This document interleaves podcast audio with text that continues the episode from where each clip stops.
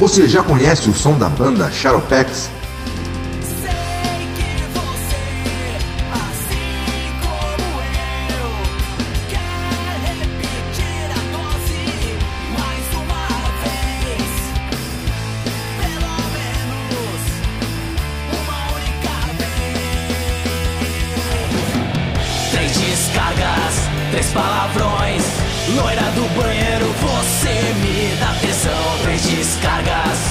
Palavrões. Loira do banheiro, você me dá tesão. E o inferno é aqui e agora. E o inferno é aqui e agora. Escute as músicas do Shadowpex no Spotify, Deezer ou YouTube. Aproveite e inscrevam-se nesse canal e sigam nas redes sociais. Teu desejo de fantasia eu vou. Depois do show você já sabe ha, que vai rolar.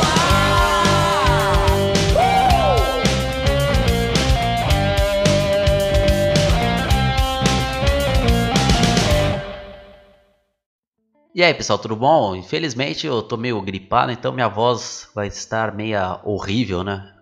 Mais ainda do que de costume, né? Mas estou aqui, né, desta vez para fazer a análise da adaptação cinematográfica do grande fenômeno dos últimos tempos, o livro chamado 50 Tons de Cinza. E foi um grande alvoroço, né? Uma grande febre, principalmente entre a mulherada, é, todos os meios de comunicação também fizeram um alvoroço com matérias aí no mundo inteiro. E, e o boca em boca, né? Também não se falava em outra coisa, né? Então acabou, né?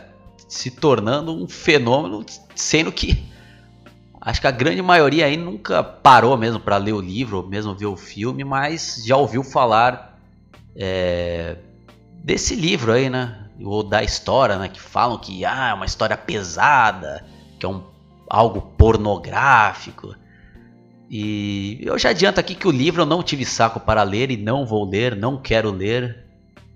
A não ser que alguém me pague aí para fazer uma resenha, né? Mas tirando as brincadeiras à parte aí, eu acabei vendo um filme aí, né? Para conferir aí se era isso tudo mesmo que o pessoal tá falando.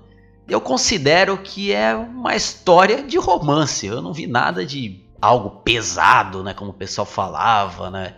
Nossa, tem negócio de sadomasoquismo. E, pô, do jeito que o pessoal falava, parecia que era um filme, porra, pesado, né? De um cara que, porra, torturava a menina, né? Ou, porra, espancava ela lá com, sem o consentimento dela. E não, e não é nada disso aí, o filme. Então, vou até dar uma lida aqui no Wikipedia, né? Para deixar já registrado aqui para posterioridade. É o que está dizendo aqui, ó. O primeiro livro de uma trilogia que está sendo tratado como o pornô das mamães. Vendeu mais de 10 milhões de livros nas seis primeiras semanas. O título faz referência a um trocadilho com o nome do mestre da dominação descrito no livro, Christian, de sobrenome Grey, traduzido do inglês cinza. O segundo e o terceiro volume da trilogia são intitulados. Tá, tá, tá. Então, resumindo, é uma trilogia, né? Algo aí que se tornou também moda, né? Moda e uma boa maneira de tirar dinheiro das pessoas, dividindo uma história em três livros depois em três filmes, né? Com adaptações. E, e como eu disse, eu considero um filme de romance com uma pitada assim, né, de algo um pouco mais forte, né, teoricamente. Isso pode até funcionar para mulheres, né? Um resumo do resumo aí da história para quem vai ter saco nenhum, né, para assistir o livro aí, para assistir o livro não, para ler o livro ou assistir o filme, é que é uma garota lá, universitária, que tem acho que 21 anos e se chama Anastácia e é uma menina lá toda é, desajeitada, mais linda, né? Bonita pra caramba. E que vai fazer uma entrevista lá com, com um empresário bem sucedido, que também é jovem lá, o cara ricão, bonitão, coisa que.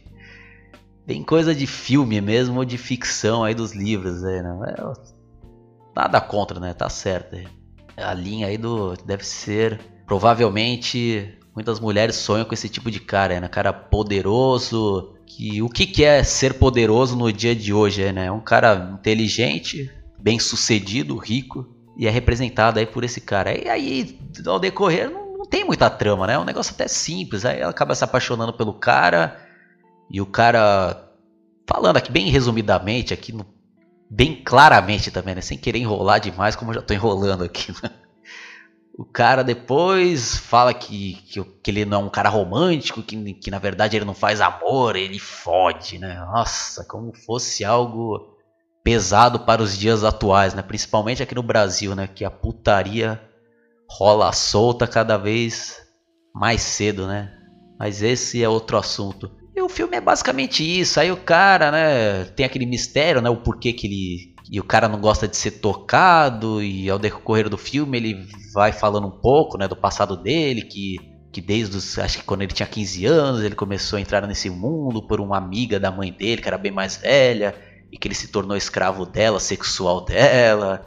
E a menina, ela toda inocente, se apaixona pelo cara e tal, e tenta transformar o cara, né, num, num rapaz mais mais normal, né, entre aspas, né, querendo que leve ela para jantar, para o cinema, e o cara também começa a se apaixonar por ela e começa a fazer coisas que até então ele nunca tinha feito, como dormir com uma mulher no, na mesma cama e sair com ela para jantar, para cinema.